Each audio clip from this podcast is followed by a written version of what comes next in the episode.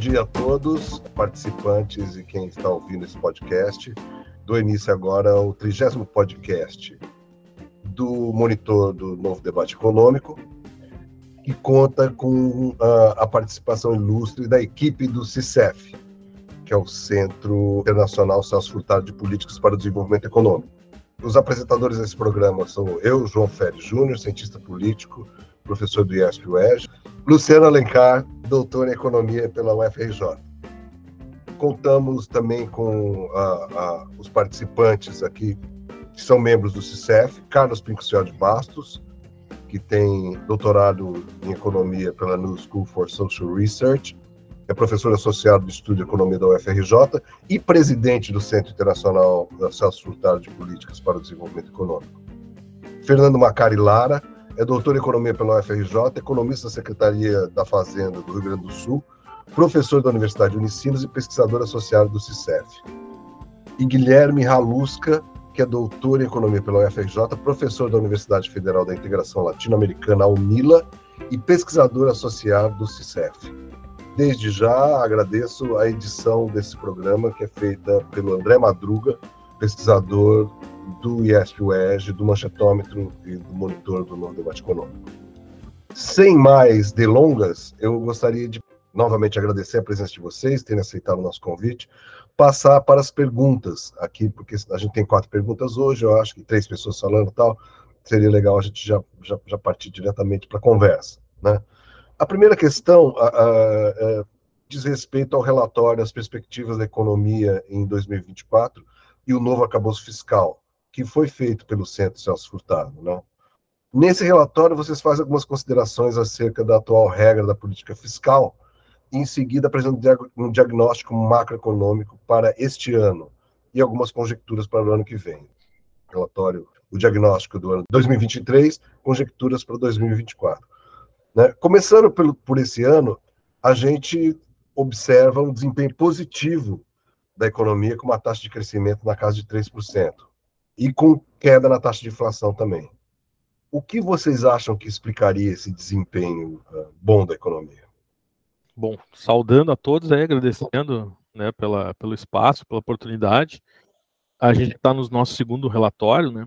E antes de mencionar essa questão do, do ano, é, talvez uma importante observação inicial, que a gente tem tentado fazer uma interpretação é, da conjuntura brasileira e das questões que envolvem a política econômica né, a partir de uma visão teórica né, bastante explícita, digamos assim. Né? Se a gente está tentando fazer a leitura das variáveis, né, da, dos dados que estão disponíveis a partir da leitura teórica de que o crescimento da economia é liderado pela demanda. Né? E quando a gente diz que é liderado pela demanda, não quer dizer que isso seja simples, apenas que é uma perspectiva da, a partir da qual a gente parte para então tentar olhar para as variáveis que a gente entende relevantes dentro dessa perspectiva teórica. Né? Então, não tem como a gente explicar aqui né, toda, tudo que envolve isso, mas está nos relatórios, então o pessoal que se interessa pode, pode consultar. Que diz respeito ao ano de 2023, é, de fato, né, a gente está observando um, um, crescimento econômico relativamente bom, né, se a gente olhar o histórico aí dos nossos últimos anos, e a explicação passa por alguns pontos, assim, em primeiro lugar, acho que é, o desempenho das exportações, né, vem sendo bastante melhor do que o que era esperado, surpreendeu a todos. Né? Então as exportações vêm crescendo num ritmo bastante bom, né? um ritmo de próximo aos 10% ao ano.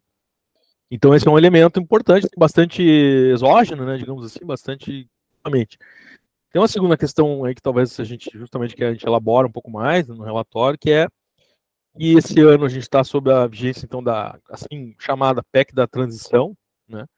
Que acabou permitindo aí um crescimento também bastante forte da, da despesa pública. Né? Então esse é um outro componente aí de crescimento da despesa nível agregado que, que tem contribuído bastante para o crescimento é, positivamente esse ano. Se a gente olha também na, nas contas nacionais, né, nos dados do IBGE, a gente vai ver que tem um outro componente lá que tem sido, que tem sustentado também de forma importante, que é o consumo das famílias. Né?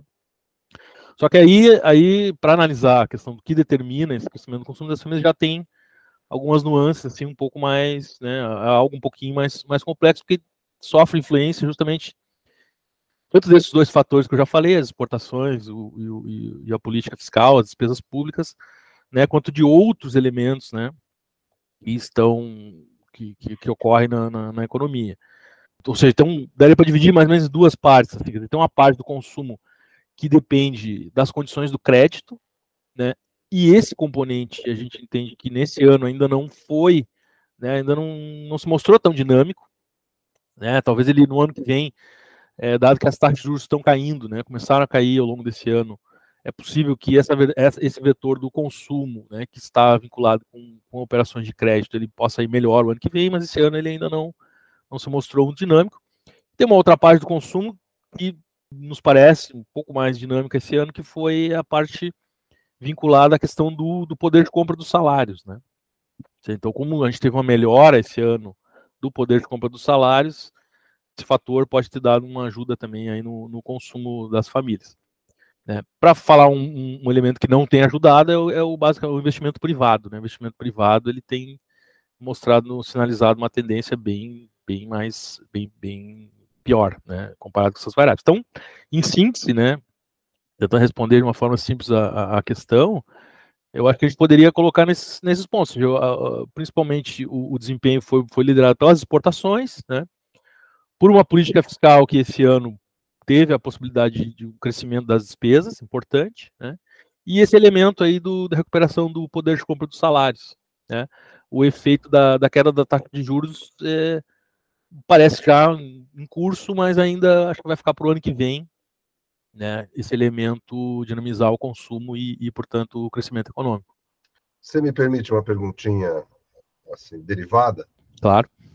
A gente, assim, na ciência política, a gente também estuda isso, talvez inclusive importando da economia, né? A questão da se o agente econômico de fato é, responde a questões de ordem cultural, vamos dizer assim, ou se ele é puramente racional, ou seja, está pensando nos dados da economia, no seu lucro, né, na microeconomia, pelo menos. Eu estou perguntando isso em relação a essa questão da falta de investimento privado. Você acha que a falta de investimento privado ela tem por fonte uma certa cultura do empresariado brasileiro é, e internacional no Brasil, né, avessa ao governo Lula, que, que inclusive é mostrada por algumas pesquisas, das quais eu, na verdade, não gosto muito, acho que tem uma metodologia bem falha, né, umas pesquisas que estão sendo publicadas ultimamente sobre como o mercado vê o governo, né? Assim, hum. mas existe uma desconfiança, uma desaprovação fortíssima. E essa pesquisa, eu acho que ela trabalha basicamente com operadores do mercado financeiro, né? Mas você acha que isso tem a ver com essa falta de investimento ou é, na verdade, os investidores privados devido a uma certa falta de demanda que você mesmo disse, ou seja, não tá, como o consumo não está aquecido, eles não estão investindo porque o empresário privado responde à demanda. Eu acho que eu, eu, eu, é evidente que tem influência, né? Não é dizer que não tem, mas no geral a gente percebe assim uma, uma, uma um comportamento do investimento que é exatamente isso que você disse por último. Assim. Ele responde basicamente às necessidades de crescimento do estoque de capital, de crescimento da demanda projetada, né? Então eu acho que tem certos momentos que se estabelece essa contradição, né? Que você mencionou, que é assim, quer dizer, a demanda está crescendo, os empresários projetam a necessidade de aumentar o estoque de capital, ocorre investimento, mesmo que ele não goste do governo que está né, em mandato. Isso, por vezes, ocorre. Né? Ou seja, então fica uma situação um pouco estranha, mas se a gente olhar o, o, a trajetória do investimento nas últimas décadas, me parece que ele é explicado por essa nossa nessa hipótese que a gente utiliza, né? No nosso, uma das hipóteses importantes justamente que a gente utiliza, que é essa de que o investimento é algo que responde, né? Às expectativas de demanda e, a, e, a, e ao grau de utilização da capacidade, né? Então me parece que nesse momento o investimento, o investimento não está tão, tão, né, tão dinâmico e não há nenhuma razão muito profunda para isso, a não ser justamente que a gente ainda não chegou, né? Um ponto em que não, não significa que a gente não possa chegar, né? O ano que vem, que a gente possa sustentar um ritmo de crescimento da demanda e da produção que venha a trazer uma expectativa de continuidade desse crescimento, uma utilização da capacidade eh, existente elevada, e isto deverá, né, independente da opinião que, que os empresários tenham sobre o governo, é claro que chega um momento que isso pode gerar tensões mais, mais profundas e tal, mas acho que para uma recuperação do investimento né, né nessa linha mais conjuntural, vai bastar um uma sustentação, né, por um tempo mais longo, desse crescimento da demanda e da, e da produção. Posso fazer uma intervençãozinha, João? Claro, por favor. É, bom, primeiro fazer uma propaganda aqui, não, quase institucional, que o querido colega Guilherme Alusca tem um artigo sobre a relação entre investimento e crescimento, em termos históricos. Podem botar lá, Guilherme Alusca, Economia e Sociedade, que acabou de sair na revista da Unicamp, e é muito claro, a correlação é, é muito boa, entendeu, João? A correlação entre crescimento da demanda e investimento. Então, é, empiricamente, isso é muito, muito forte, facilmente perceptível e demonstrável. Uh, um ponto que eu acho importante é que o, Fernando não falou, talvez porque você me perguntou especificamente, mas entre as coisas ruins que aconteceram esse ano foi o desempenho da indústria. A indústria continua não crescendo. A indústria brasileira continua, entendeu? Apesar da demanda estar crescendo, os serviços estarem crescendo muito fortemente, o desempenho da indústria continua muito medíocre. Se você olhar em termos de longo prazo, a nossa produção industrial não retomou valores antigos, entendeu? Historicamente antigos. Então, é, é, é, e a gente sabe que o investimento industrial é o mais pesado. E se você olhar a utilização da capacidade da economia brasileira, ainda está, a gente chama de 80%, você não usa toda a capacidade em nenhum lugar do mundo, sempre é uma capacidade abaixo, os capitalistas deixam uma folga para se a economia aquecer, eles poderem usar essa folga. Tá? Nós estamos na folga, nós estávamos abaixo da folga e chegamos no 80%. Então, assim, apesar da economia ter crescido esse ano, ela ainda não está naquele nível que os caras, opa, vamos, entendeu? Naquele nível, vamos agora, agora a gente vai. Então, a sinalização da própria demanda corrente, da demanda não é tão forte assim. Isso é importante dizer. E a indústria está. Por exemplo, se, a, se a, o investimento retomar, a indústria vai crescer. Por quê? Porque o setor de bem de capital é na produção industrial.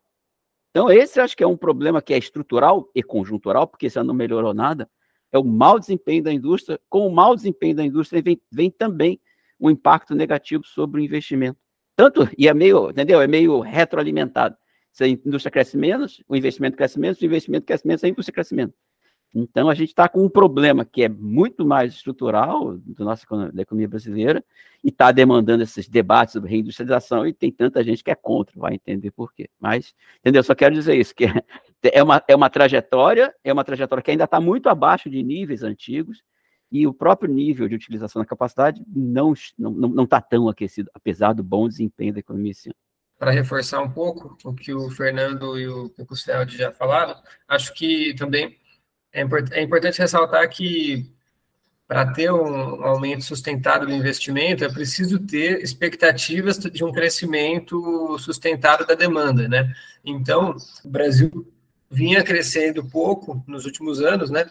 é, esse ano, em 2023 especificamente, o PIB provavelmente vai crescer um pouco mais, mas é, não há expectativas de, de que o país cresça 3% ao ano nos próximos anos, né? Vai crescer 3% esse ano, nos próximos anos já vai crescer menos, né? Se os empresários partem de um, de um grau de utilização da capacidade baixo, ou seja, com muita ociosidade. Então, ainda que num, em um ano específico a demanda cresça, isso ainda não é o suficiente para induzir eles a investirem mais para aumentar a capacidade, né? Porque se eles tiverem muita ociosidade, eles vão só ocupar essa capacidade ociosa que eles tinham, mas ainda não vai ser necessário, de fato, investir mais para aumentar a capacidade produtiva. Correto. Segunda questão que eu tenho aqui é, é uma questão, acho que interessa a todos os espectadores aqui, a audiência, que não é economista por profissão, porque assim, mesmo pessoas como eu, por exemplo, que tem um certo interesse por economia, já estudou um pouquinho e tal, não sei o quê, fico com preguiça de correr atrás de coisas como o que seria de fato o novo acabouço fiscal? Quais são as regras disso aí? Ou seja, vocês poderiam, por favor, explicar esse novo acabouço fiscal? O que, que tem de positivo e negativo? Como vocês veem ele? Antes de, de, fazer objetivamente, vou de novo continuar aqui nossa propaganda institucional. Quem quiser olhar o nosso relatório, está lá no nosso site, www.centrocelso tudo junto, centrocelso.org.br um, uma coisa, vai estar difícil, o, o, Google, o Chrome diz que é inseguro. Não é inseguro, vocês não vão pegar nenhum vírus, tá? Pode ficar tranquilo. E podem baixar lá, se esforcem para baixar. Quem, óbvio, quem quiser ler, se esforcem para baixar contra tudo e contra todos. Contra o Google que está querendo bloquear nosso. E a gente não tem vírus nenhum, podem ficar tranquilos. Bom, então é, vamos falar um pouco sobre. Primeira coisa, como o, o Fernando falou aqui no início, nosso boletim, está já no segundo número, ele assume claramente uma postura teórica. O que eu acho que outras pessoas deviam fazer também. Outros intérpretes e outros que, na verdade, as, te, as, as, as, as, práticas, né, as, as, políticas econômicas, elas não, elas não estão num, num, num vazio. Elas são consequências de alguma fundamentação teórica específica, tá? E eu, eu assim, uma mentira repetida mil vezes vira uma verdade. Essa é muito forte. Mas, assim, uma interpretação repetida mil vezes parece que é a única que existe. E não é verdade. Vou dar um exemplo, as pessoas falam a regra fiscal como se, se um país não tivesse regra fiscal fosse um louco, vivesse num universo paralelo. Tal. É, regra fiscal, para vocês terem noção, elas começaram a existir na década de 80. Até 85, existiam menos de 10 países com regra fiscal. E o mundo não tinha acabado antes, pelo contrário, o mundo até crescia mais do que cresce hoje, tá? Depois, hoje em dia, você tem, eu estou dando dados de 21, 2021. O Carlinhos, ah. só para esclarecer, o que você está chamando de regra fiscal eu... é algum tipo de regulação de, de lei Isso. que limite o gasto público em, gera, em relação ao que o Estado recebe, é isso? Não, é, isso é uma boa pergunta, se você fez. Só para fechar aqui, em 2021 você tinha 105 países, tá? Então, esse tipo de regra, chamada de regra fiscal, é algum tipo de limitação sobre algum agregado do governo, tá certo? Você pode ter um agregado, por exemplo, bem o caso do Brasil, porque para as pessoas já para poder localizar melhor. O Brasil passou a ter regra fiscal a partir de 1999, tá? Quando se estabeleceu o sistema de metas de inflação. No caso do Brasil, a nossa regra dizia respeito ao déficit primário. Tá? O déficit primário é tudo que se arrecada, tudo que você gasta, menos os juros da dívida, é, subtraído tudo que se arrecada. Tá? Você pode ter regras fiscais sobre outras variáveis quantitativas do setor público. Depois, o Brasil, a partir de 2017, passou a ter uma regra fiscal sobre o gasto. Então, você não podia crescer em termos reais o gasto. Há países que têm regra fiscal sobre a dívida. Então, você não pode crescer a dívida acima de um certo limite. Tá? O Brasil, curiosamente, tem duplicações de regras fiscais. Então, o Brasil, por exemplo, tem um negócio chamado regra de ouro, é, o Brasil só pode ter déficit para financiar o investimento público, não pode ter déficit para financiar o gasto corrente. Tá? Então, regra, o que a gente chama de regra fiscal, o que a literatura consagrou como regra fiscal, são regras, essas são normas com algum grau um pouco mais é, restritivo ou não, mas jurídicas, né, colocadas na, na ordem jurídica, tá? De constrangimento e restrição sobre variáveis quantitativas do gasto público, da receita não, mas, mas da, do resultado, como a gente chama, que é o déficit, tá? ou da dívida, dívida que é uma consequência do resultado. Então, isso que é regra fiscal desse nome. Mas isso é um jeito de você falar regra fiscal. Eu poderia dizer que, por exemplo, a minha regra fiscal não diz respeito a metas quantitativas do setor público e, por exemplo, a regra fiscal é uma que vai aumentar o emprego, ou uma regra fiscal que vai tentar ter alto emprego e baixa inflação uma regra fiscal que vai garantir um desenvolvimento maior. Isso é uma regra fiscal não de resultados quantitativos, tá certo? Mas de resultados macroeconômicos, ou, de, ou resultados de desenho de política econômica. Da onde, é muito complicado, obviamente, se eu fizesse eu seria leviano, mas da onde vem esse negócio que começa na década de 80, que antes não tinha, tá? Óbvio que tem uma vertente mais teórica de economia intertemporal, isso é um troço meio complicado e esquisito, mas tem uma vertente que aí sim, João, está mais, mais para a tua área, que é uma desconfiança enorme do governo. Tá? O governo começa, segundo, e é um cara chamado James Buchanan, que se deve conhecer, figura é, polêmica, para dizer o mínimo, é, que diz que o governo tem um viés deficitário. É meio assim, meio picareta, entendeu? Tipo, ah, ele vai oferecer o serviço, ele não vai cobrar impostos, vai dar um viés deficitário, vai dar um bando de problemas. E aí você controla o governo com uma regra que está na Constituição e não que os eleitores quiseram votar. A mesma coisa, mutatis mutandis, é diferente, mas é parecido. Você começa a ter esse papo também de Banco Central independente. Tá? Você também, Banco Central, meio picareta, vai querer botar a taxa de juros mais baixa para ter mais emprego, ter mais emprego, o cara ganha eleição. Então, não pode deixar para ele, não. Então, é, é, eu, assim, não vou entrar de corrupção, é uma discussão para levantar para você, que é dessa área que você falou, né? É, até que ponto essas regras rigorosas elas atendem um critério muito básico de democracia quando você leve um governo para fazer alguma coisa. E mais, se o governo não foi bem, você pode trocar o cara. Aí você já parte do pressuposto que ele é, um, ele é pecador. É igual a regra, assim, não, não matará tábua da lei, entendeu? Só que, ao contrário da tábua da lei, que hipoteticamente foi Deus que falou para Moisés, neste caso, é uma teoria específica que está formulando para o, o, os economistas. Eu quero deixar bem claro isso. Não, isso não, não é tábua da lei, não foi do Monte lá, Monte Sinai, que eu frequentava quando era criança, foi nada disso, tá certo? É, é, é, é, uma, é uma consequência de uma certa leitura teórica que começa a ver a partir da década de 80, na grande virada conservadora teórica e política que começa a ocorrer na década de 80. Só deixar isso bem claro, tá? Então, o Brasil, o Brasil, o Brasil adota uma regra em 99, tá? Bom, e aí o Brasil teve duas regras, como já falou aqui. Você teve uma regra de primário, que é todas as despesas menos juros subtraídas das receitas, que você tinha que ter uma meta de primário, Tá? Pode ser déficit, até é engraçado, mas você tinha que ter uma meta de primário e cumprir essa meta. E as confusões lá do impeachment, em parte, vêm disso, tá? que você não podia gravar. Você tinha que mudar a regra e não podia mudar a regra. O pagamento né? de juros não entra no cálculo. Não entra no cálculo.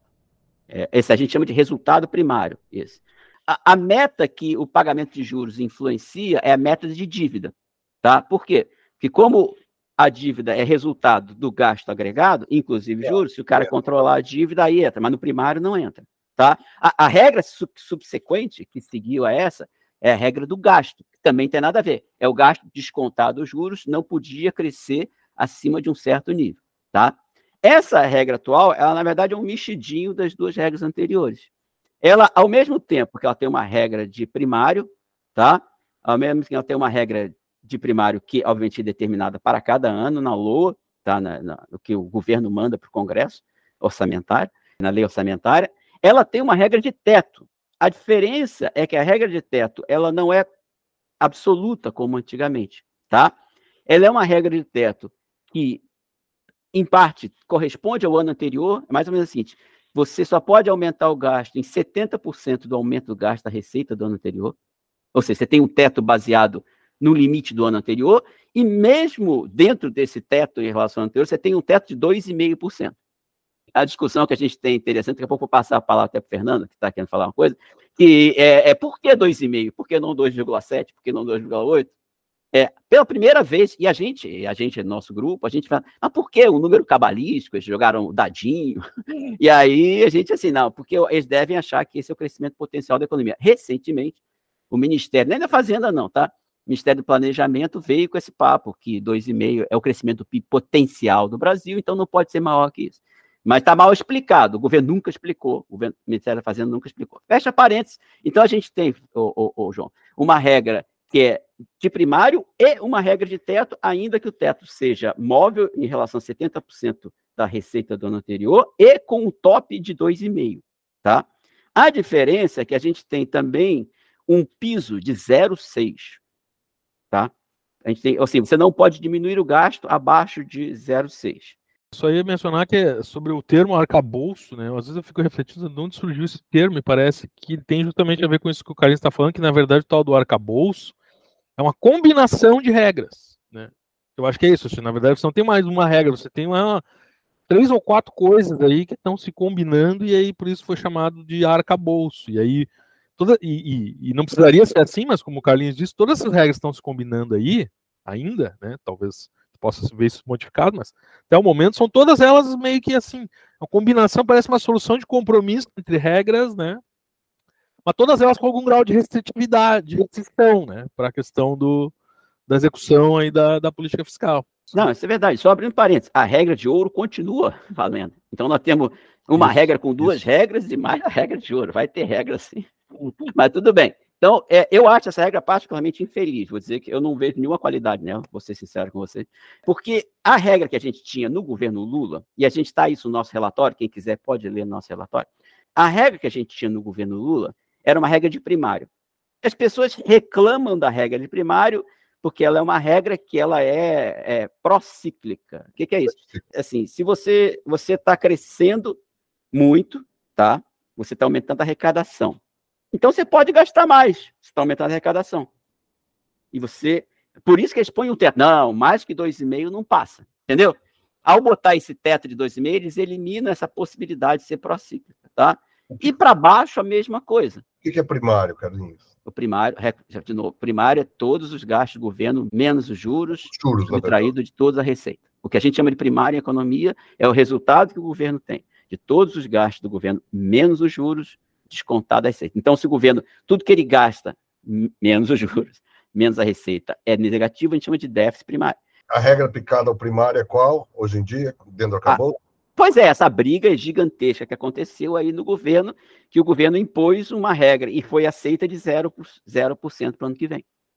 É essa a complicação, entendeu? Porque você, a, a, porque você, tem, é uma, você tem duas regras. Você tem uma regra para crescimento do gasto e uma regra para o primário. Que a gente, o primário é o resultado primário. Você tem duas regras.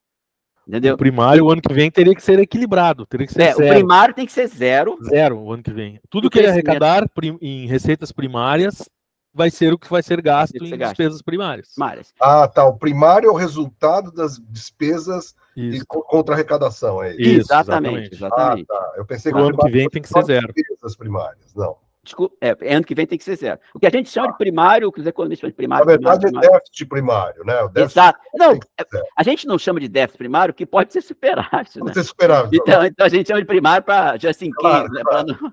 Mas é. Mas, é um exercício, assim, é o resultado. É, é, é exatamente. A, gente, o, o, a palavra correta é resultado primário. Tá, mas para cortar o assunto, a gente chama de primário, mas você tem toda a razão. O nome correto é resultado primário. Entendi. Tá? E, então, e não, assim, eles assumiram um gasto, um, um compromisso de ser zero, mas, mas e a regra que pode ser até 2,5? Veja bem, o gasto ano que vem, ele não bate na regra 2,5, porque pelo crescimento da, da arrecadação tributária do ano passado, o máximo que o governo poderá crescer é 1,7. 1,7 gasto público.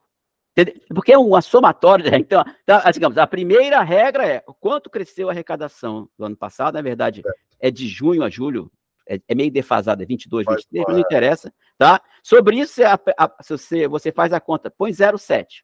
Quando pegou isso e fez 0,7, deu 1,7. Se por acaso a arrecadação tivesse crescido mais do que não sei o que, vezes 0,7, 2,5, o teto seria 2,5. Exatamente. Exatamente é para controlar é para não deixar crescer. Onde já se viu crescer em taxas chinesas, né? Não é permitido. Não, não mas seria para a gente crescer um pouco, não seria, são chinesas, assim, a nossa arrecadação podia crescer por outras razões também. Não, podia, por que não, né? Sei lá. É, é, podia, mas não cresceu, assim, não cresceu, e o máximo que você pode crescer esse ano é 1,7. Esse aqui é o troço. O máximo, você não vai nem bater do teto 2,5, entendeu, João? Claro. O, o, problema é o, que, é o que o Fernando falou. Como você tem um outro limite, que é o limite zero, se por acaso o crescimento da receita, e depois eu acho que o, Guilherme vai falar, que as hipóteses que o governo está fazendo para ser zero são muito fortes, são absurdas, a gente vai mostrar que são absurdas, tá? A tendência, João, é o que é o seguinte, quem vai mandar é o primário, não a regra do crescimento do gasto. Você vai fugir do zero, você começar a ter déficit, você vai começar a cortar o gasto. E pode ser que a gente não tenha o gasto de 1,7 a tudo, tudo mais, tudo assim, tudo dentro do gente esperado, negativamente esperado, pode ser que o, o gasto cresça ainda menos que 1,7. Então, você vai ter um ano, esse ano, graças à PEC Transição, que você dá um crescimento de 8,9%, quase 9% do gasto, isso ajuda a economia a crescer. E ano que vem, você vai ter, no máximo, 1,7%. Então, você já está, digamos, como o pessoal tá do mercado, né? você já está comprando um baixo crescimento do ano que vem, por causa de uma regra que eu acho absolutamente inadequada. E, e aí, porque esse, só para terminar, esse, acho que não sei se para os nossos queridos ouvintes podcast piorou a compreensão, ajudou, espero que tenha ajudado.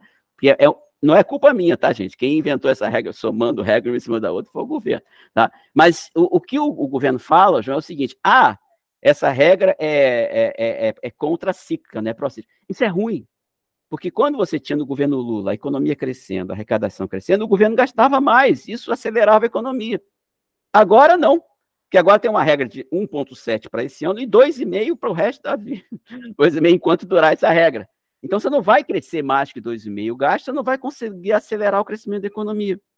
E o que eles chamam de. Agora a gente tem um backstop, a gente tem um, um piso, é 0,6. Imagina se você cresce 0,6% do PIB, que é o, é, o, é o menos que você pode crescer, que grande apoio você vai dar para segurar a economia numa recessão. Imagina se a exportação cai 3%, o consumo privado cai 2%. Ah, mas o governo vai gastar 0,6%. Caramba, isso vai dar uma maior força espetacular. Entendeu? Então, ela é, ela é uma combinação, eu acho, inteiramente equivocada. Acho que o governo Lula não sei se o Lula foi mal instruído, aí não vou entrar no mérito das questões, tá? Mas é, é muito ruim, ela, ela, ela, ela, é, ao contrário, e ao contrário do Lula 1 e Lula 2, que o Lula 1 e Lula 2, você tinha regra só de primário, então você podia aumentar o gasto quando aumentava a arrecadação. Agora você não pode, você tem um teto de gasto. Então, a pergunta é: qual é a vantagem? Nenhuma. qual é o resultado ruim? Vários. Bom, realmente a questão do novo arcabouço fiscal não é simples. Inclusive, queria falar quem nos ouve aqui que a gente tem um episódio aqui no nosso podcast, que é o número 21, que é específico só sobre o arcabouço fiscal. Mas, de modo geral, é isso, né? Tem um, um piso e um teto para o crescimento dos gastos e uma meta de superávit primário, déficit primário. Inclusive, nas últimas semanas, a gente observou um grande debate, né, no qual o ministro Haddad saiu vitorioso, em que se, se determinou que o déficit primário para o ano que vem deve ser zero, ou seja, o, as receitas devem condicionar um gasto de mesma magnitude, excluindo os gastos com, com juros amortizações da dívida pública. Eu queria saber, isso é discutido bastante no relatório, quais são as condições necessárias para que esse déficit zero seja atingido uma vez que a gente já tem essa restrição aos gastos públicos, e provavelmente a gente não vai ter um desempenho tão, tão bom das exportações ano que vem como esse ano, o que, que o governo espera que aconteça com a economia, em especial com os outros gastos, para que a base de arrecadação cresça de tal forma que permita que seja feito esse, esse déficit zero? Para além das receitas extraordinárias que o Haddad vem caçando, né, taxando tá apostas, fundos exclusivos. O que, que, o governo espera que aconteça com os outros gastos? Até que ponto essa meta de, de déficit zero é, é de fato factível? Bom, então, é, a gente discutiu isso, né, no, no, último relatório, né, então, o que acontece, né, basicamente, vamos supor, né, que o governo não mude a, a carga tributária, certo? Então, uh, o, que, o que vai acontecer com o resultado primário vai depender se o gasto público cresce mais ou menos que o PIB, né? Então, se o gasto público crescer menos que o PIB, o, o peso dos gastos no PIB vai, vai diminuir. Por uma dada carga tributária, né, o, o resultado primário vai melhorar, né? Aí, se você ainda considera que pode ter aumentos da carga tributária, isso também vai, vai ajudar o governo a atingir uma, uma determinada meta de resultado primário. Né? Só que, como, como a gente já, já comentou, a gente está usando uma, uma abordagem teórica aonde o crescimento ele é liderado pela demanda. Né? Então, a gente está levando em conta é, também o fato de que o, esse crescimento dos gastos públicos e esse aumento de, de impostos é, vão impactar né, o, próprio, o próprio crescimento do PIB. Né? E, então, uh, então os, os, cenários que, que a gente fez né, para o governo atingir a meta fiscal né, foi. Uh, bom, primeiro a gente fez um cenário supondo né, que o governo tem um, uma meta de déficit. Desculpa, que o, é, que o governo tente zerar o déficit primário, né? Ano que vem, e um outro cenário onde a gente considera que, que, que poderia haver um déficit primário de 0,5% do PIB. Né? É, e o governo também está tentando, tá tentando é, implementar medidas para aumentar a arrecadação. Né? Então, se o governo conseguir aumentar é, to, todos os aumentos de, de, impostos que ele pretende, né, isso, isso é, resultaria num aumento da carga tributária como proporção do PIB, né, de cerca de 1,5 pontos percentuais. Então, só que o que acontece, né? Esse aumento da carga tributária também acaba tendo um efeito contracionista sobre, sobre o PIB, né? Então, uh, supondo que, que o governo de fato persiga essa meta de zerar o déficit primário e supondo que ele consiga todos esses aumentos de, de receitas que ele que ele está planejando, o, o, PIB teria que crescer, pelos nossos cálculos, é, 2,9% em 2024. Né? Então, esse, é, esse cenário hoje é, não parece ser muito provável. Só uma coisa, isso não é do cenário nem do governo, tá? Isso é bom para ficar claro. na, na loa do governo não está o 2,9 que seria necessário. É, é, muito estranho, mas é verdade. Sim, sim, é, é, é bem, bem lembrado, Pixfeld. É, então, assim, o, o, a economia teria que crescer 2,9%, sendo que nem o projeto de lei tem essa, essa previsão de crescimento, as estimativas de mercado, de outras instituições também são de um crescimento menor que, que esse. A, a, princípio, esse cenário parece difícil de acontecer, né? E aí, então, assim, o que, que teria que acontecer, né, com os outros componentes da demanda, né? Então, como a gente está supondo, né, basicamente, então que, que o crescimento ele é liderado pelo, pelos gastos públicos, é, pelas exportações e pelo consumo financiado pelo crédito, né? Então, como o, o, gasto do governo federal vai crescer só 1,7%, então isso significa que as exportações e o, e o crédito vão ter que crescer bastante, né? para fazer a economia crescer a essa taxa aí de 2,9%, né?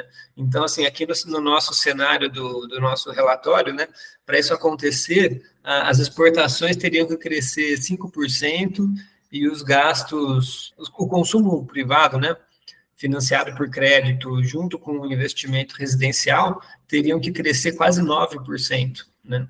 Então, isso, essas taxas, é, especialmente esse, esse crescimento aí do, do crédito e do, do, investimento residencial, isso aconteceu poucas vezes, assim, no, no século no século 21, né? E o, o cenário fica ainda pior se a gente considerar que, que o governo pode não conseguir todo esse aumento da, da carga tributária que ele está tá planejando, né? É, porque, assim, aumentar a carga tributária passa também por por uma, uma barganha política né, com o Congresso, e, e ultimamente tem, tem sido difícil, né? Algumas, algumas coisas que o governo tentou mudar que gerariam até pouco impacto de, em termos de arrecadação, é, geraram muita resistência, né?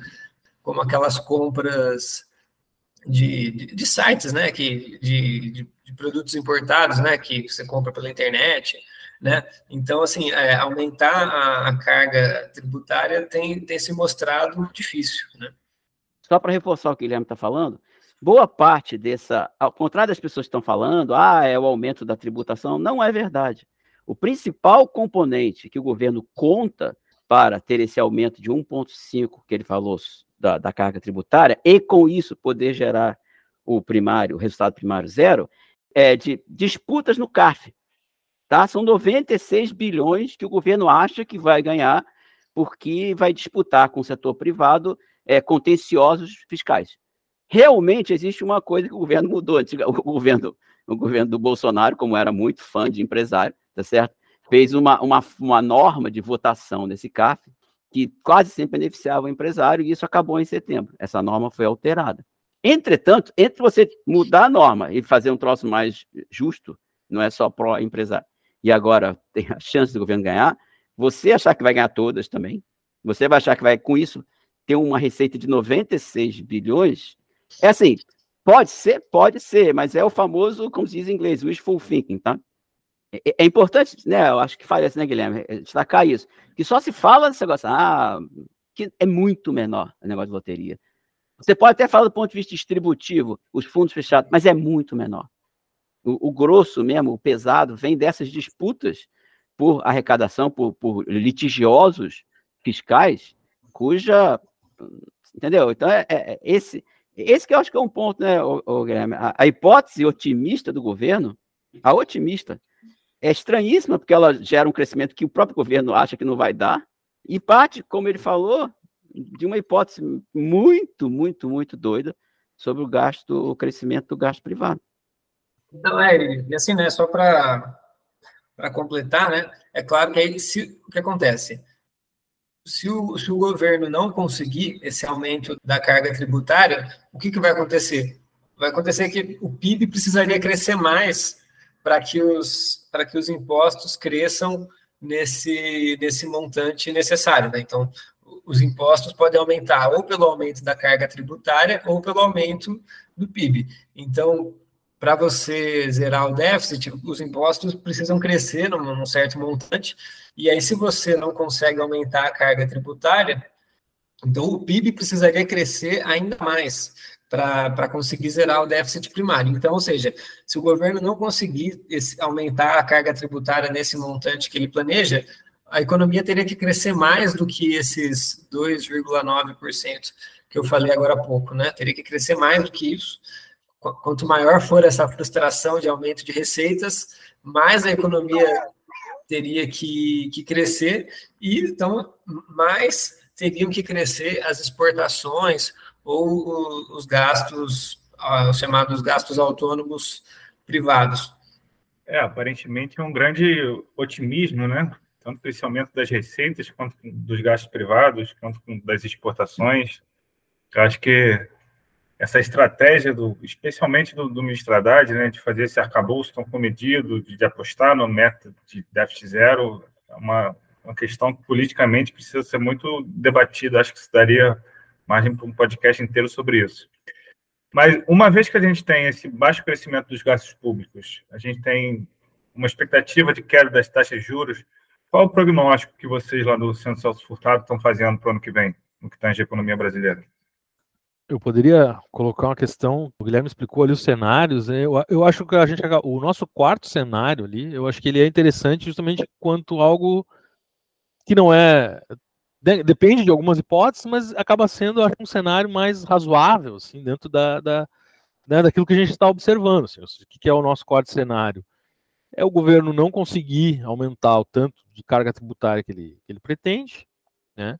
É ele aceitar que vai ter um déficit primário, né? Então, ou seja, ele não vai conseguir fazer o aumento de, de carga tributária que ele pretende com as medidas que ele está prevendo, total, conseguir uma parte, metade, né, Guilherme, eu acho, não, não obteria o, o, o equilíbrio, né, o zero no, no resultado primário, pequeno déficit primário de meio por cento, e nesse caso, se, né, como está previsto, o gasto público crescer 1,7%, as exportações e os gastos autônomos privados, ou seja, esses liderados por crédito, crescerem uma taxa mais ou menos 5%, a gente teria mais ou menos uma repetição do ritmo de crescimento que a gente está observando para esse ano. Né? Ou seja, então, disso, você já tem, tem um, uma coisa aí que aponta esses nossos exercícios, que é isso, para que a gente possa manter o ritmo né, que a gente está observando esse ano, ou seja, não acelerar né, significativamente, manter o ritmo, a gente precisa dessas condições.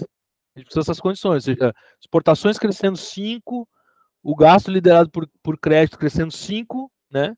Supondo a, o limite aí que existe, né, está dado para o crescimento do gasto do gasto público de 1,7, né? A gente combina essas três hipóteses aí, que não são, né? São, digamos assim, são até razoáveis, mas combinando isso também com o governo aceitar que ele não vai conseguir um déficit primário, né?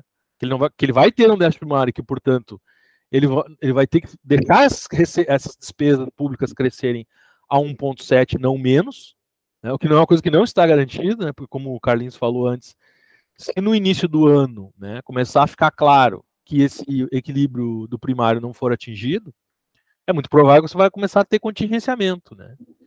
E aí, qual, vai, qual será o efeito disso exatamente sobre a conjuntura do ano que vem?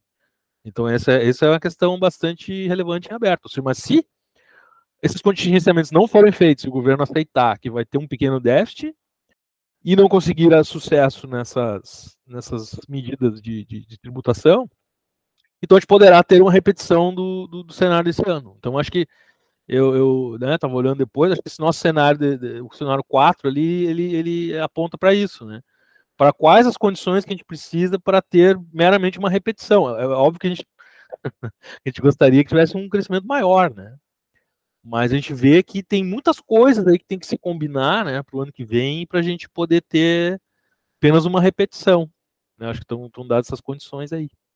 Não, só um comentário, botar um pouco até o João aqui na, na roda, que é o seguinte, é, o, o governo faz essas contas estranhas, não vou nem como é que ele chegou no 2,5, nunca explicaram também, porque zero, se o zero é compatível com a taxa de crescimento, que ele mesmo diz que é outra, independente dessas coisas. Existe uma, essa mitologia que se você não botar zero, coisas horríveis vão acontecer. Óbvio que tem um lado que é teórico, não vou entrar aqui, que é um pouco mais complicado, Mas tem um lado político, ah, zero é bom. Porque... Ah, bom, supostamente no Brasil, como disse o João, os empresários têm uma força terrível, vão ficar gritando na Globo News, deve ser. E aí, coisas horríveis acontecem. Agora, vê esse cenário que a gente está falando aqui. Suponha que é, a gente acha super razoável, tá? Que você tenha frustração da receita. A frustração da receita implique em redução do gasto abaixo do 1,7, tá? Lembrando que esse ano está 8,9 para esse crescimento de 3. Então, você tem uma frustração da receita Aí você vai gastar menos que 1,7, você vai diminuir a taxa de crescimento da economia, com isso você vai prejudicar possivelmente programas de investimento, você vai prejudicar a prestação de serviço do país, e pior, ao reduzir o crescimento da economia, os estados e municípios vão, vão arrecadar menos e eles são obrigados a gastarem menos, tá bom? E ano que vem é um ano de eleição. então você vai, você quer fazer um ano de eleição onde os, os teus estados, os governos estão prejudicados, talvez onde os, quem está prejudicando você mesmo é o seu próprio presidente, seu próprio ministro da, da Fazenda. É, isso eu acho que é uma, é, é uma discussão, e se você quiser esticar isso para o médio prazo, frustrações de, de, de, de, expectativas em relação ao governo por causa de uma regra muito rígida, é, você vai estar, tá, você pode estar tá agradando os empresários, o editorial da Folha vai dizer que isso é muito legal, tal coisa, mas os caras que votam não seguem exatamente o editorial da Folha. Tá certo? Você pode ter frustrações políticas de, de razoável proporção, eu não sei, aí passa a bola para o meu amigo João, entendeu? Se você não entregar minimamente uma promessa, sei lá, de melhoria dos dias das pessoas. Esse ano, assim, o Lula tem algumas sortes. Ele tem alguma coisa muito boa, ele conseguiu fazer a PEC da transição, que foi importantíssima para aumentar o gás, mas a gente teve uma combinação muito feliz. O preço das commodities caiu, com o preço das commodities caiu, o salário das pessoas aumentou, principalmente alimento, o mundo ficou feliz e as exportações aumentaram. É raro isso. Você aumentou o quanto de exportação, diminuiu o preço, e as exportações cresceram, puxaram a economia, e a inflação caiu, que bom. Mas essas coisas não se repetem. Então, é, é, é, é a gente só queria, na verdade, o Lula 1 e o Lula 2. Era não botar nessa regra esses 2,5%, não botar esses 70%. Gente, é pior, tá? Porque se tiver frustração do primário ano que vem, de 70% vai para 50%, ainda tem uma punição. É um negócio assim. É, não, só queria é, destacar mais o fato de que no ano de 2023 houve muitos estímulos importantes, né? como a, a PEC da transição, esse aumento da, das exportações. É, quanto que deve crescer as exportações? Deve crescer quase 9%, né? Uma coisa assim. É, até agora está mais ou menos isso aí. aí. É, assim, um crescimento é, bastante expressivo, que também não era algo esperado, né, antes. E, e essa queda da, da inflação que também ajuda a aumentar o salário real e, e aumenta o consumo das famílias. Então, esses estímulos não vão se repetir em 2024, né?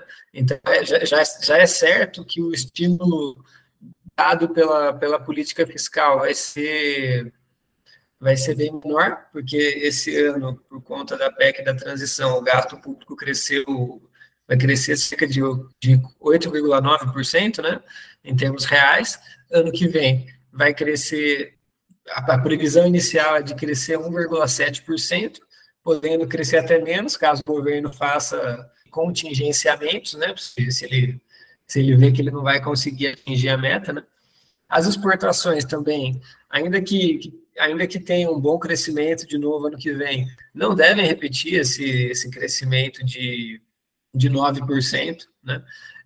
A única coisa que pode ser melhor ano que vem do que esse ano é, é, o crédito, né? Porque a taxa de juros começou a diminuir agora, né? No, no segundo semestre. Então, ano que vem vai, a gente vai ter um cenário de, de taxas de juros é, menores. Então, claro, isso pode ajudar um pouco no, no aumento do, do, consumo das famílias, mas, é, é, mas nossa impressão é de que isso não deve ser bastante para compensar a redução do, das taxas de crescimento do, dos gastos públicos e, da, e, talvez das exportações, que também não deve ser repetido. E o governo, desde o início, João, está colocando um peso, um peso gigante nos cai os juros, cai os juros. É, é, é muita carga para pouca coisa. E não, a gente, nesse trabalho também, no nosso relatório, a gente tenta fazer umas estimativas de impacto da relação de juros e crescimento do gasto privado, ah, do gasto público privado. E sabe, é, é, é, difícil, é um cálculo complicado, ninguém tem bom, o governo também não apresenta um dado bom, é, é, é uma, é uma carga pesada para uma variável só carregar, entendeu? É, É, porque imagino também que a questão da queda dos juros depende também da disposição do, do capital privado para investir, na é verdade. Não, a gente está falando mais em relação ao consumo, ao consumo privado. Ah, para o consumo privado. É, é. é consumo privado e consumo civil. Essa é uma outra diferença, porque muita gente, a, maioria dos economistas supõe que, esse, que o, investimento ele é muito sensível à taxa de juros, né? É. E a gente, a gente acha que não muito, né? A gente trabalhando, investimento... trabalhando com uma lógica assim, o, juro está bom, o cara investe, se o juro não está bom, o cara põe na produção, investe em produção, né? Ele investe na é, carteira Então, só que, é, só que a gente acha que, na verdade, o que explica mesmo o investimento é o crescimento da demanda, né? E o juros, é, assim, os juros bastaria que a, que a taxa de lucro esperada Lucro seja maior é. que, a, que a taxa de juros para os empresários fazerem investimentos produtivos. Então, já também de partida, o, o impacto dos juros já fica limitado mais para o para o consumo financiado por crédito e para o investimento residencial. Vou falar uma coisa para vocês. É, o que o Lula pode fazer né, depende não só do Lula. O Lula não é um sujeito que age num, e o governo Lula não age né, num, num vácuo político. Então, por exemplo, é um governo que está numa situação política muito diferente do Lula 1, Lula 2. Ou seja, o Congresso é muito mais conservador hoje em dia. Né? A gente está, assim, tomou uma, dizer, uma, um banho de neoliberalismo desde o do Temer, ou seja, massacrante, na verdade. Então, a questão é a seguinte: será que o, quem está administrando a economia do governo Lula não sabe de boa parte das coisas que vocês estão colocando aqui? Ou seja, porque parece, eu, mais de uma vez, assim, eu notei na fala do Carlinhos, que assim, esses caras não sabem o que estão fazendo, será que eles não estão vendo isso, é tão claro assim? Será que eles não sabem de boa parte disso? Ou seja, Bom, João, é uma questão de ignorância. Isso não, assim, assim, eu, assim, eu não é questão de ignorância. Assim, eu, eu, como, eu, como ser cidadão e como economista, gostaria que eles me dissessem por que 2,5? Por que, assim, se você quer brigar com o Congresso, por que, que você já entra para o Congresso com uma regra é. ruim? Porque, tudo bem, você vai apanhar no Congresso? Vai, mas não vai com essa. Assim, eu quero voltar ao Lula 1, quero voltar a uma, uma, uma regra de meta, por exemplo, tá, João? Aí vai que o Congresso põe um, um, um teto. Paciência, o Congresso é assim. O meu ponto é que, pelo menos aí eu não vou, vou entrar com você, nosso, é, é, nosso chefe aqui. Mas você, quando faz um embate, você começa a ser é igual a, a, a, negociação de sindicato. Você pede 50, pagar 30. Sim. Né? O que me espanta nessa história toda é os caras virem com essa meta zero. Para quê? Que a gente acabou de ver que não é quase infactível. Precisava ser zero? Tá bom, aí você faz, você manda meio ou um negativo, aí o Congresso diz, não, é zero. E aí quando der errado, você diz, este Congresso imbecil mandou ser zero. E eu não tenho culpa, eu mandei ser um. Tá? Ou então, eu vou fazer uma regra primária ou uma outra regra menos pior do que essa, assim, este Congresso conservador. Entendeu? O meu problema, e aí eu, de novo, vou a sua expertise, eu quero dizer assim, é, eu não, não consigo entender essa regra de querer ex ante puxar o saco dos conservadores, entendeu? Vai, faz algum enfrentamento. Enfrentamento você vai levar uma burdoada boa.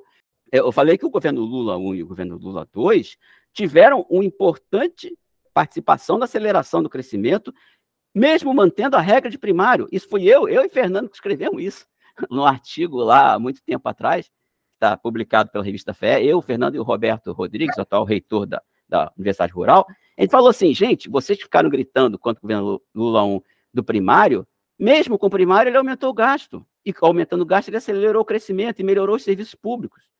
O meu problema, isso que eu estou entendendo, João? Meu problema é, é, você já fazer uma, uma, uma, proposta de regra muito ruim. Quando vai para o Congresso, a tendência é piorar. É, é, é, João, só a última, eu sei que o Fernando tem que. Quando, quando veio esse projeto, eu por acaso falei com um, um deputado, e eles falaram que não ia ter contingenciamento o governo falou na regra que não ia ter contingenciamento, tá? E esse deputado falou assim: esses caras estão malucos. Quando eles mandarem para o Congresso, vai, vai entrar o contingenciamento, porque o Congresso é conservador. Então você mandou uma regra com zero, e aí os caras põem o contingenciamento, e aí no contingenciamento entra pelo canto, entendeu? Você não, você faz uma regra toda ruim, mas com troço, ah, não, isso eu não vou dar para eles, não. Aí eles põem. Aí eles põem a cerejinha do bolo conservadora. Então, eu sei disso, mas Será que essa é a melhor estratégia? Eu tenho, eu tenho dúvidas, mas isso é uma conversa mais longa. Eu acho que o Fernando quer falar alguma coisa.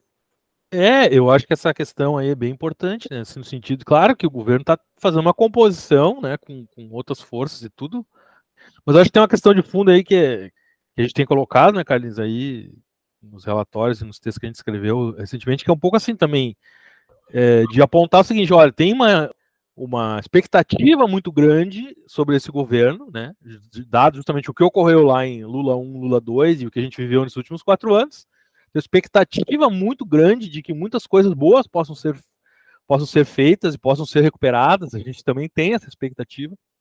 O que a gente tem tentado avaliar é justamente se essa macroeconomia que está sendo projetada vai permitir vai comportar isso. que essas coisas todas aconteçam. É, a gente está com uma certa dificuldade de ver justamente caber toda essa expectativa nessa digamos assim, nesses parâmetros um pouco rebaixados aí de, de, de política macroeconômica que a gente está vendo. Né? E aí tem, a gente tem o medo da frustração, João. Esse é o problema. Para ilustrar um pouco o que o Pincocelli falou agora, a, a, minha impressão né, é que não houve muita contestação no Congresso da proposta inicial do novo arcabouço fiscal do governo. É, então, os principais, as pessoas, a sua essência ali acabou sendo aprovada como o governo propôs, que é o, o intervalo né, para o crescimento das despesas entre 0,6% e 2,5%, as despesas vão aumentar, vão aumentar 70% do aumento da arrecadação, se não cumprir o primário num ano, vai aumentar só 50%, esse núcleo duro, digamos assim, do, do arcabouço fiscal, acabou sendo é, aprovado como, como o governo propôs. Então, assim, apesar do Congresso ser conservador, é, quanto a isso, praticamente não houve, não houve discussão, isso foi acatado. A discussão acabou sendo em torno de de outros temas que, ao meu, ao, do meu ponto de vista, são secundários, são como que tipo de, de receitas que iam entrar no, no, cálculo das receitas, se inclui as receitas, as receitas extraordinárias ou não, se inclui o dividendo das estatais ou não, né? Mas então, assim, me, me parece que o governo começou já pedindo muito pouco para o Congresso. Bom, gente, está na hora da gente encerrar aqui Queria agradecer imensamente a participação de vocês todos, do Carlos Pincucel de Bastos, Fernando Macari Lara, Guilherme Ralusca, e também aqui a, a, ao, ao, meu co-host, meu outro apresentador, Luciano Alencar, e também agradecer a, ao trabalho do André Madruga, que é responsável pela parte técnica do nosso podcast. Esse foi o 30 podcast do Monitor do Novo Debate Econômico. Espero contar com vocês para podcasts futuros, porque esse assunto é um assunto, como vocês cansaram de dizer aqui, é um assunto que vai depender muito do que vai ocorrer nos anos vindouros, tal, apesar da, né, de, de, eu acho que corretamente, como vocês disseram, as perspectivas não estarem muito boas, porque as regras parecem que não, ser, não serem boas né? Mas a gente nunca sabe. As coisas da economia podem ser piores do que a gente imagina e às vezes podem ser melhores também, né? As coisas não é uma ciência totalmente exata. Muito obrigado a todos. Então, até a próxima.